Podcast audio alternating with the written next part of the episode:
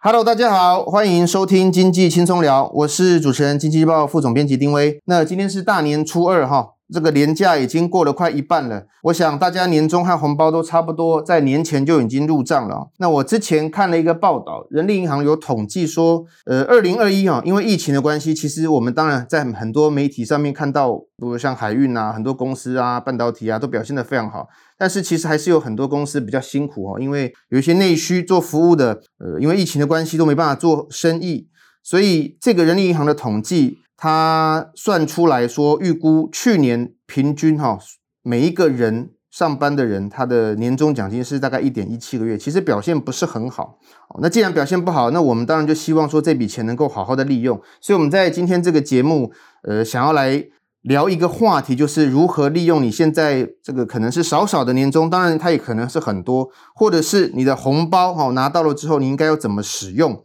我们今天荣幸邀请到。存股达人、算利教官哦，杨教官来跟我们分享要如何把这个年终红包放大哈。我们欢迎杨教官，副总编辑，还有各位的听众，大家好。今天很高兴在大年初二这边来跟各位来聊聊，我们怎么样让我们的红包放大。那我首先简单的介绍我，我在一百零三年的时候，四十一岁申请提前退休。那当时申请提前退休最主要的原因，就是因为我从九六年开始。投资股票，也就是说，其实从九六年历经九七年的金融海啸，我一直在市场，一直到了一百零三年的时候，当时被动收入远远超过主动收入的时候，我申请提前退休，在四十一岁申请提前退休，陪伴我的小孩。那到了今年，我的被动收入，也就是来自于现金股息的部分，也就是在去年啊一百一十年啊，被动收入现金股息一年大概是两百五十万。所以今天很高兴有这个机会来跟各位来分享我如何来去配置我小孩子的红包钱。教官，我这样听你讲，其实你已经很多年没有年终了。你的年终其实是自己替自己赚的。是我，呃，大家领的年终是那种一二月的年终，我领的年终是每年上市贵公司配息的时候，就是大概是从六月一直配到七十一月。哦，那因为我持有的标的其实是非常的多哦，我长期投资股票持有标的非常多，所以呢，其实我的配息大概是从七月一直领到十一月，大概有时候通常两三天就会有一笔进来哦，所以反而我的年终奖金领的时程会比较长。你等于是下半年几乎都在领年终奖金？是是是，嗯，诶，如果是这样的话，我刚刚有提到就是说，呃，因为其实去年很多公司。我们哦看到的，也许它表现的很好，但是哦，那那当然是少数了。其实大部分的产业还是蛮辛苦的哈，尤其是做一些内需的餐厅呐，哈，然后旅行社啊这类的。那如果假设它的不管是红包还是年终奖金，其实只有少少的哈，我们我们算好像十几二十万的话了哈。是，你觉得它怎么利用会比较好？从你过去的经验来看，是。回到副总编辑刚刚所提的这个问题，其实我最近有在研究哦，就是说，其实这两年的经济到底对我们，哎，对我们上班族来讲有没有很大的影响？其实我去看了一个金管会的一个网站的统计资料，我发现了在这一年来，我们在循环信用卡的循环利息动用到循环利息的部分来讲，从一百多亿已经降到九十几亿哦。哎，其实是还蛮反常的，也就反而在这两年的疫情，动用到循环利息的人反而变少了。哎，为什么呢？我就在思考这个问题。后来我想到这个问题是发生了什么事？其实，呃，比如有一天我去某一家咖啡厅喝咖啡的时候，我就听到那个员工，两个员工之间在聊天。他在聊天就是说，哎，你刚他刚从什么地方回来哦？出国去回来，那时候还没有疫情的时候。诶，他刚刚出国回来，结果另外一个同事就非常的羡慕他，告问他说：“诶，那你去那边玩？”他们就开始在聊去那边玩有多好玩。可是聊完之后呢，诶，那个另外一个就是呃，刚出完国回来的，就跟他说：“我下一次还要出去玩，我大概又要再存一年的钱。”所以呢，我就发现了一件事，就是说每个人对待他的生活，其实。把工作努力赚的钱出国去玩，并没有不好。可是问题就是说，诶，有些人他可能是工作剩余的钱拿去出国，有些人是透过信用卡的循环利息，他先付了这个钱，啊，他把钱负债拿去做享受。那像这样来讲的话，其实是并不是很好。所以其实我们发现这两年为什么全球疫情这么的严重，反而股价创新高？其实这有另外的因素。主要的因素来讲，其实我发现一件，就像我们副总编辑，我们大家以前到了寒暑假，可能我们就是想办法出去旅游、出国旅游，嗯、这些钱都拿去做旅游支出。嗯、没有错。可是呢，这两年来讲的话，有钱人啊、哦，当然我不是有钱人啊、哦，我只是一个。一般的人，以有钱人来讲，他每年出国可能全家一出去就是几十万了。嗯，可是现在没有办法出国的一个状况下来讲的话，反而这些钱会拿去哪里？到了投资市场，到了房地产，到了股票市场，甚至于去买三 C。像这两年我买三 C 已经买到不晓得该买什么了。哦，我太太连追。追追那个 Netflix 都是用电竞笔电，我家平均用电竞笔电是啊，我家高享受啊，是啊，我家女儿，我家女儿每个人也是一台电脑，我们的三 C 每个人平均超过两台，所以基本上来讲的话，我认为就是说，呃，在年终奖金的部分，我们可以做的一个考虑，像我个人来讲的话，我个人是年终奖金我的做法，比如说像年终奖金啦，我以往的做法就是。考量过年的支出，红包给长辈的红包、小孩的红包以外，剩下的就是怎么样？剩下的这一部分，我就会去规划投资，啊，因为去买一些稳定值利率的股票。其实像这两年，肯定就会很多人常常会问我说：“哎，教官，我应该拿今年的红包钱去投资什么？”其实今年景气循环股，它其实都在历史，很多都在历史的一个高档。那以我们的历史经验来看，景气循环股这种个股，其实你应该在逆风的时候低基起进去嘛。嗯，因为三到五年一个景气循环，景气循环股通常会翻一倍、两倍、三倍。所以像去年来讲，我就卖掉了一些景气循环股啊，比如说像惠阳，我三十几块买的，我卖在一百多块。哦，钢铁春元十块买的，我卖到卖到三十三块。中在宝其实也是因为它最主要。他手里面有一些航运股，所以他的股价十十三四块买的，结果翻到三十三块，我也把它通通都出清了。所以反而，但这个你有你有拿他的席吗？去年，我去年我去年有参与，有参与，所以你拿了席也赚了价差，对，又赚了价差。因为像散装这些都是去年下半年在标的，对对对对。所以呢，像这，而且其实这个东西我。持有也非常久，以前它算是非常稳定，但是我们必须要去考虑到一件事，它是属于一次性或者经常性。所以呢，像今年如果说你要处理你的红包钱，那么我会比较建议说，哎，那今年的红包钱如果你要去买，帮小孩子买，那么你可以考虑的是什么？考虑的就是说一些非景气循环股，也就是说不管景气好不好，其实非景气循环股在这一波并没有很大的一个涨幅。嗯。啊，那像是什么？您可以比如说像公共事业，啊、嗯，像天然气，天然气其实我要跟副总编辑分享，跟各位听众分享的，天以天然气来讲的话，其实天然气虽然说在这两年的获利是没有影响，甚至在成长，可是我们必须要去了解一件事，它最主要这两年成长的动能是来自于民营公用事业、民营公用事事业的管制规定的废止。废止还有锅炉管制规定实施，也就是说，重油锅炉跟燃煤锅炉的废止之后呢，我们必须统统转用天然气。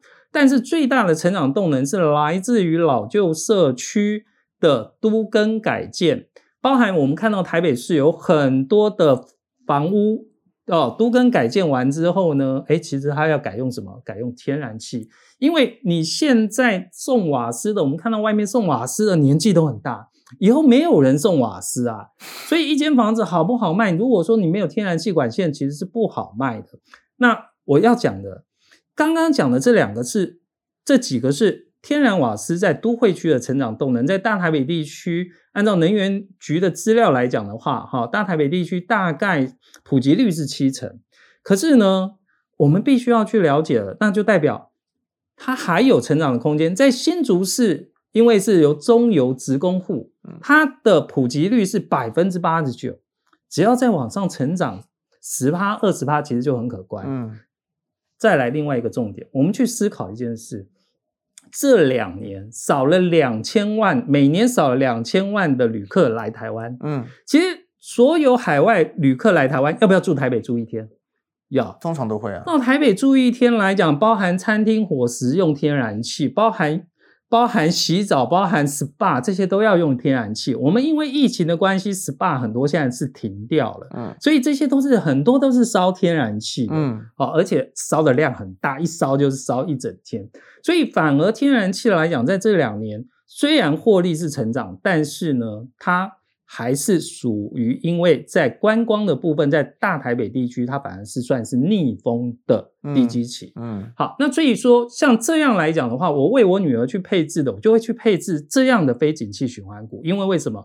因为小孩子在未来成长的十年、二十年，我们并不了解它的景气会变动多大。就像去年、前年，就像前几年去买大力光，买到六千块的人，他认为大力光会继续成长，成长飙到。飙到可能一万啊，嗯，也可能。可是因为你怎么知道？突然在这个业界，我想市场上就是这样，有利润可赚的时候，就会有人干嘛跳进来？嗯，跳进来跟你抢生意嘛。就像多年前，民国八十三年的时候，全台到处都是保龄球馆，嗯，于是保龄球保龄球馆纷纷倒闭。所以这个蛋塔效益来讲，只要有钱赚，就会有人跳进来。那像这样没这样的一个事业，除非它真正有很深的护城河，那么我帮我女儿投资，在十年、二十年，在她长大成人，我一个女儿小三，一个女儿小五啊，未来等他们长大成年到二十岁的时候呢，会有多大的变化？但是我相信一件事，民营公用事业是不会改变的。那当然，在听众里面有可能有很多人是还没有开始投资股票的。我会比较建议还没有投资股票的人，不要一开始就栽投，一投就栽到什么？栽到景气循环股的投资。嗯，因为为什么会这样子？如果我在民国九十六年一开始投资的时候，我就去选择了投资那种暴涨暴跌的景气循环股，那我死定了。因为为什么？九六年马上碰到金融海啸，我一定会觉得心灰意冷。嗯，好，离开了这个市场，那也不可能有我现在的这样的我。那像在九六年的时候呢，哎，因为我九六年开始投资，我就是主要就是非景气循环股为主，啊，非景气循环股为主。到了九七年的时候，金融海啸的时候，非景气循环股也有很多也是一样下跌了四成，甚至于腰斩。但是我发现它的 EPS、它的获利没有任何的一个影响，我甚至于加码买进，好，甚至那时候买进的到现在还有一年大概还有十五趴的殖利率，好，所以我，就问，你买的第一档股票是什么？我在九六年刚开始买的就是像电信，主要是三大电信、有线电视、有线电视，对，有线电视。你的布局的那个标的真的都比较特别。天然气，嗯，好，因为为什么？因为早期我爸妈在投资的时候，在民国七十八年到呃大概七十八年到八十三年的时候，七十七十八到八十三这七八到八十年的时候，他们大概亏了两百万。哦，两百万那时候在土城学府路是可以买一间店面的 哦，而且我爸妈又是做工的啊、哦，工厂工人，所以呢，我汲取这个教训，就是说我能不能去投资一个标的，是属于不管有没有钱都要用的。我在加油站打过工，嗯，我在加油站打工的时候，我就发现了，不管骑机车，不管开 Porsche，不管骑那个很破的车，开很烂的车，都要来加油，这就是非景气循环股的一个概念。好，所以早期我投资主要布局在非景气循环股，一直到了一百零五年的时候，我发现了非景气循环股，也就是所谓的定存股。大家像我们这些人一直都在教大家定存啊，教大家去买投长期投资股票。于是呢，这时候就发现了一件事，哎，定存非景气循环股，也就是定存股，股价越来越高。那这时候呢，我就开始去逆风，在大陆股灾的时候，我就开始去布局。景气循环股啊，去布局低低基期的景气循环股，因为其实后来我配置的方式就主要是六成的非景气循环股，四成的景气循环股。我为什么要这样来配置？其实我这样配置最主要的原因是因为，当我景气循环股碰到逆风的时候，我反而会有六成稳定的孳息，它的股息能够让我干嘛？能够让我能够买进逆风的。景气循环股的领头羊，好股票。那一旦未来景气上升的时候，景气循环股通常它有一个特性，景气一好的时候，EPS 上升，股价就翻一倍、两倍、三倍。那这时候假设一倍就好，三到五年一倍就好。那一倍呢，相当于一百趴。我要求我们一般来讲，要求我一年殖利率五趴就很开心了。嗯、可是，一百趴就相当于我三到五年就拿到了二十年乘以五趴嘛。嗯。我三到五年就达到了二十年的成效，我干嘛不卖？所以这样的一个搭配来讲，它会让我们存股第一点不会无聊，第二点来讲呢，你还会有就是说你会了解，其实不是每一种个股你都应该用一样的标准去评估它，因为毕竟景气跟非景气循环股这两种是不一样的。您刚刚讲到你的是用六四配，所以其实你的风险是放在那四，是你的这个比较风险最低的是放配置六成，是。那像目前来讲，像目前这个时间点，大概我非景气循环股已经到了八成，因为为什么？我刚刚有提到了，我去年处理掉，我去年处分掉了很多景气循环股，嗯，也就是说，嗯，涨很多了，我把它卖的。比如说像前年。前年在疫情发生之前，其实，在疫情发生前半年，我就处分掉了巨阳。巨阳这档股票，我当时从六十一块买的，哇，你买六十一块买的，嗯、它最高飙到三百元，哦，所以我持有那么多年之后，后来到了疫情发生前半年，我发现了一件事：巨阳的营收越来越高，巨阳的营收越来越高，可是呢，获利并没有相对随着营收成长很多。最主要的原因是什么？最的最主要的原因，就是因为越南的工资越来越高涨，每年成长百分之二十五。那么，像这样的一个产业，未来它势必又得再迁往什么？迁往人力更便宜的地方哦。所以呢，当时我就把它处理掉了。诶，像那一档，光那一档就大概赚了七百万哦，大概就赚了七百万。所以呢，我觉得就是说，呃，很多朋友会问我说：“诶，教官。”你怎么知道一档个股会飙？其实我并不了解一档个股会飙，有时候是不理性的飙。那但是我重点在于我买进的时候，我们去用我们的一个评估的一个标准，好，去评估它觉得它便宜啊，它便宜我就可以报。那这样进可攻，退可守，是这样子。嗯。教官，您刚刚提到你讲说现在哈，现在你的配置可能是八二哈，就是八八在那个非景气循环，二在景气循环。那我们来看一下大环境，就是说现在是二零二二嘛哈，是假设呃有新手哦，股市小白要准备进入资本市场，把他的红包跟年终拿出来投资哈。那大环境是今年这个指数高了，对，大概在万八左右现在。那国际上有很多不确定性，不管是供应链的问题，或者是升息的问题。今年大家最担心的就是升息的问题，已经在现在的资本市场上对有一些这个影响了哈。那您觉得，如果说现在在这个条件下，新手进来，他还是要八二配置吗？或者是他有更好的配置？你有什么建议啊？如果是新手新手进这个股票市场，我会比较建议，第一点，你不要去买个股。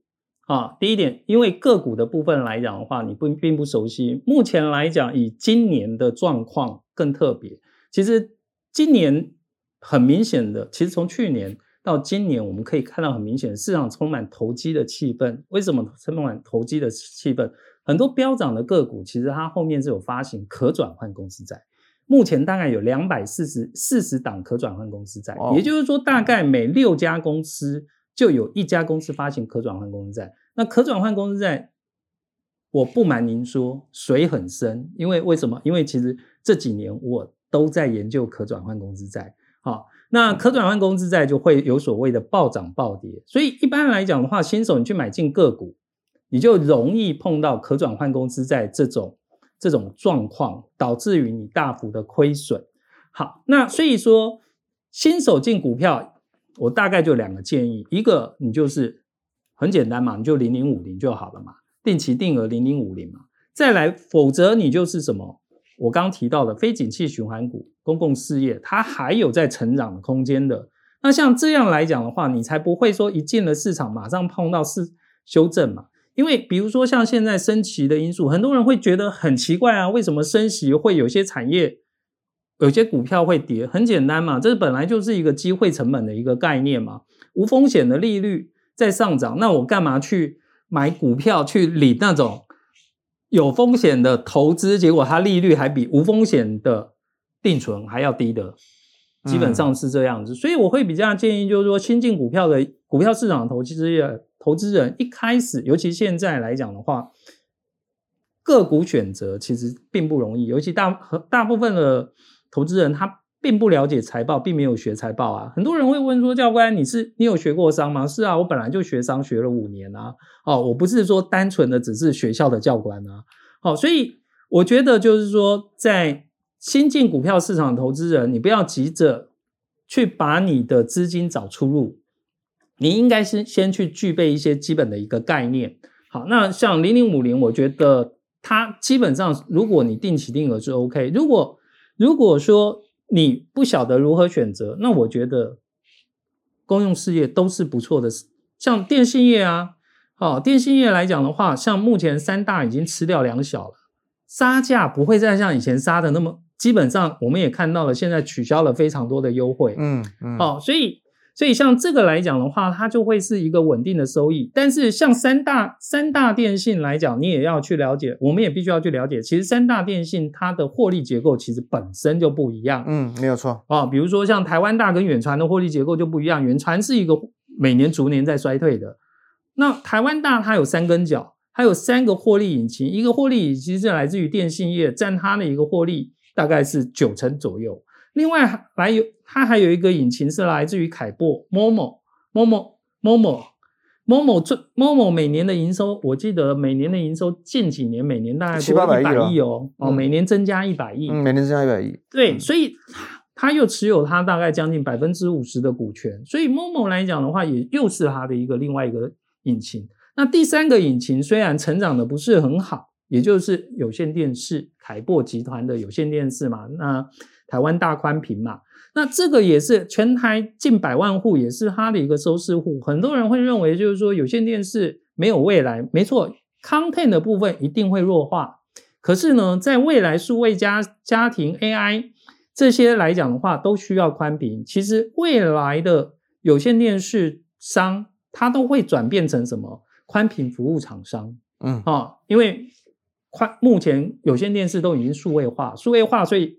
同一条线可以赚两笔钱，以前一条线只能赚一笔钱，以前叫类比讯号，讯号不稳定嘛，没人会用它的宽频。现在都已经走光纤了，所以同一条线两笔钱。可是呢，content 的部分来讲，content content 我必须要付授权金诶，我必须要给这些频道商，我必须要付授权金给他们。可是宽频不用啊，宽频是最好赚，它成本最低，而且我本来就有一条线拉到你家，我现在额外提供你。数位信号让你能够上网，哇，还能够多赚钱。所以很多人会问教官说：“教官，有线电视没有未来？”我说：“对，但是更精准的来讲，是 content 没有未来。但是未来数位家庭的时候，未来我们年纪大的时候，可能小孩都不在身边，可能家里面还会装个监视器，看着外对着我外劳有没有打我。哦，所以。”这个东西来讲的话，在是未来的一个趋势啊。那但是重点来讲的话，我刚刚提到的电信业，我们就必须要去了解我刚所分享的这些电信业来讲，其实每一家的获利结构它不一样，你不能把电信业 A 公司边呃中华电、台湾大、远传啊，你用很简单的 EPS 来去评估分析它。这样子，也就是说，电信业你不能闭着眼睛随便投了哈，是，总是要做一些研究了哈。是你至少知道它到底靠什么赚钱嘛？不了，不过教官，其实台湾的公用事业标的并没有很多了。如果相比国外的话，因为国外很多它就是公用事业稳定，它就拿去上市。但台湾的标的其实不多哎。台湾的公用事业还有很特别的不一样的地方，比如说，呃，你像我们。去年所听到的，去年下半年在中国大陆有很多的电厂，它不卖电了，啊，它不卖电了，为什么？因为煤价格大涨，天然气价格大涨，它要承担损失，甚至于就是说进口的一个价格，他们也要去承担那个涨跌。可是呢，台湾的公用事业很特别，它最近我们常听到中油亏多少，中油亏多少，中油天然气亏了几百亿、四百亿、五百亿，为什么？因为国内的厂商，国内的公用事业天然气厂商，他不需要去承担涨跌幅，他中油批发给他，他就加每一度固定加一块加大概两块左右的利润。嗯，嗯，那谁去承担这个损失？就是中油，中油来去承担这个损失。所以在这一部分来讲，也就是为什么像鸿海集团下面的深威啊，它要自己进口天然气。它是正威啊，哦啊，正威集团。对，正威，对对对，正威里面它有一个挂牌叫深威，最近刚挂牌，没错。好，森崴它里面它有自己要进口液化石油气。可是它进口液化石油气，其实它最主要是要供应什么？供应没有没有天然气管线的厂商。那这样为可是为什么它现在还做不起来？因为正威他正威他自己去从国外进口，他要去承担什么？他要去承担涨跌幅。哎，嗯，好，那现在中油从国外进口进来的，通通由中油吸收亏损。那深威它能不能去吸收亏损？那深威如果不能吸收亏，自己去吸收亏损，那我深威越卖越卖越亏，我干嘛要这么做？那大家请先去买中油啊、所以呢，在这样的一个产业，在国内的一个特殊的一个体制来讲的话，只要中油的补贴机制没有改善，那么暂时来讲，深威在进口液化石油气暂时是没有机会，因为为什么？因为在中油。中油这边来讲的话，中油它会吸收嘛？啊，那如果说未来国际的燃料价格是大跌的，那这时候因为中油的一个平稳机制，反而会怎么样？反而，哎，我现在缓降，缓降会造成正威它在去国外，哎，森崴它去再去国外进口的时候，它的成本就会比中油批发出来的价格还要低。嗯，那这时候就会是升威的机会。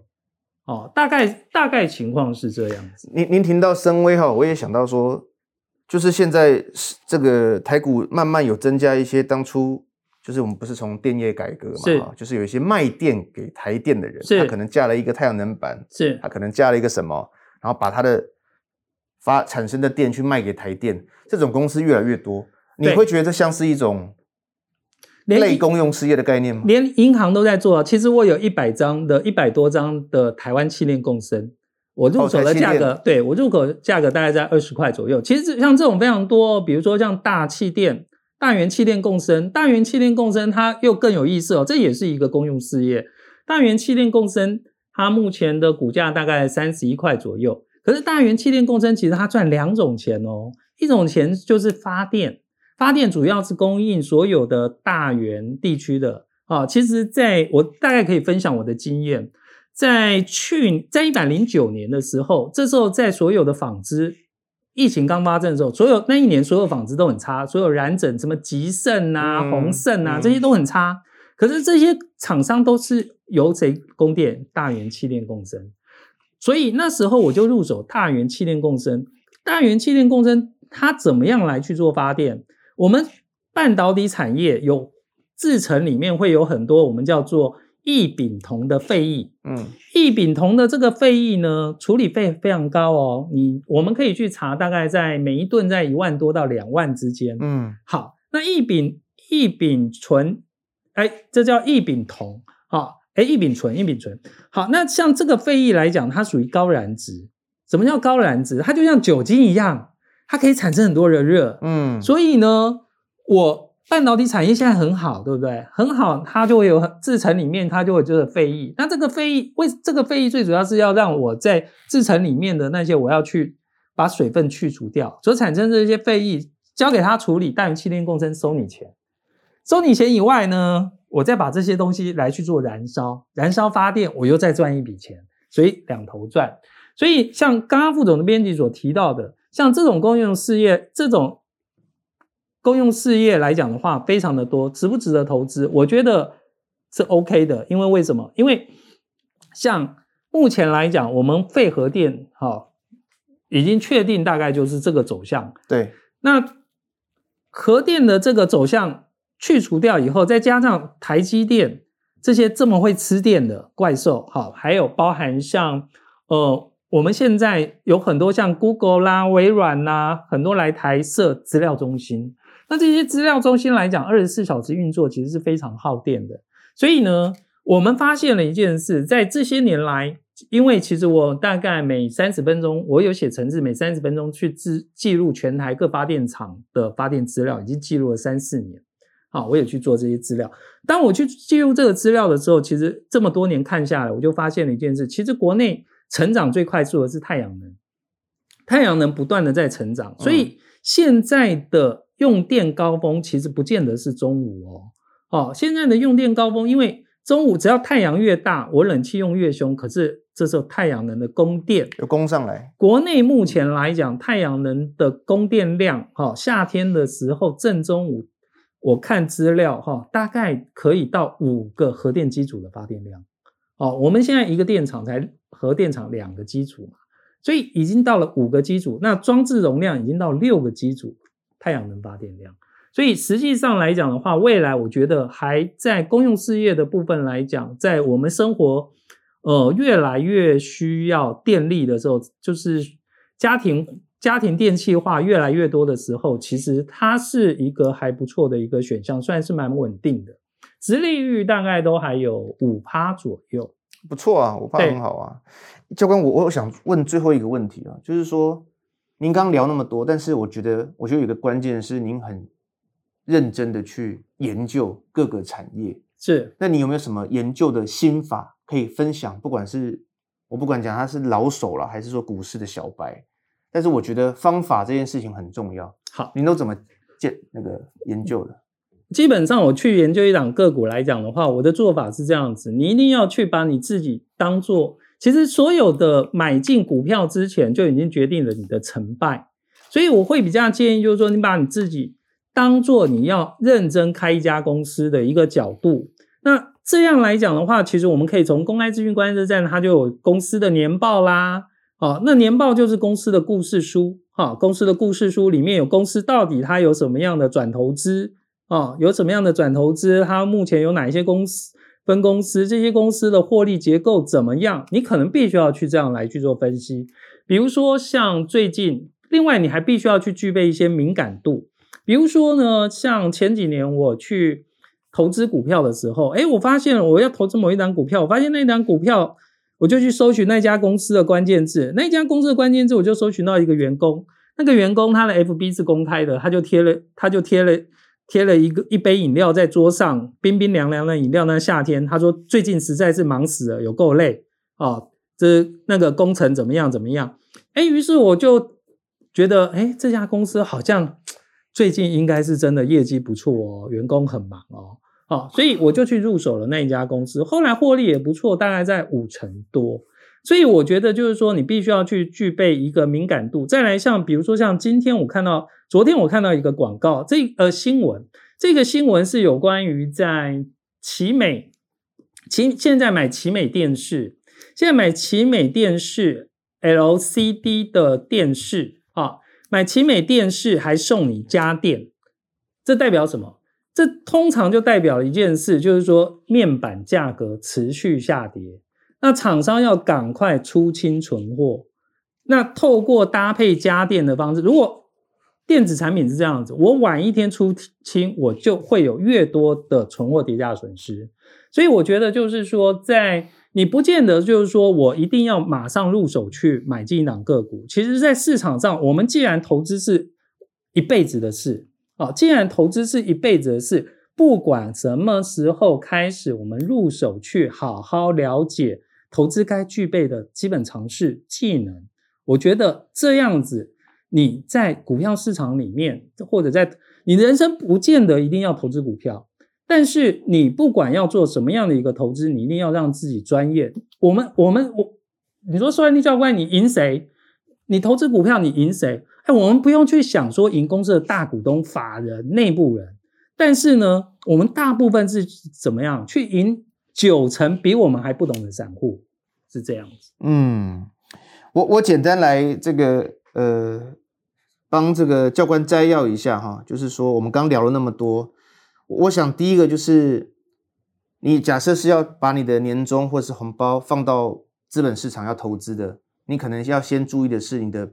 比例的问题，配置的问题，是。那你高风险的尽量要比重先小一点，然后那个低风险的要可能要这个叫非景气景气循环股，你可能配置要多一点。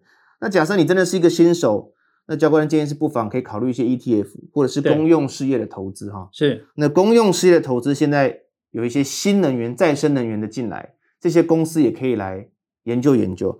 但重点是你投资前，教官建议有两个啦，一个是你一定要高的敏感度。第二是你具备敏感度之后，你要再去认真一下研究这个公司，是对不对？好，好，那我们今天真的非常谢谢教官百忙中来跟我们分享很多理财的观念了。我觉得其实因为今年的行情，目前多数人看到都是波动比较大，是，所以在这种波动大的情况下，更应该要把你的钱放到对的位置了哈。那感谢大家的收听。那如果对本集内容有兴趣的听众，也可以上我们的网站这个来看算利教官的一些文章。有问题或是些建议，也想跟我们聊聊的话，也不要客气，来信告知我们，我们会很开心的帮大家解答。那今天节目就到这里，我们下次再见，谢谢，谢谢大家，新年快乐。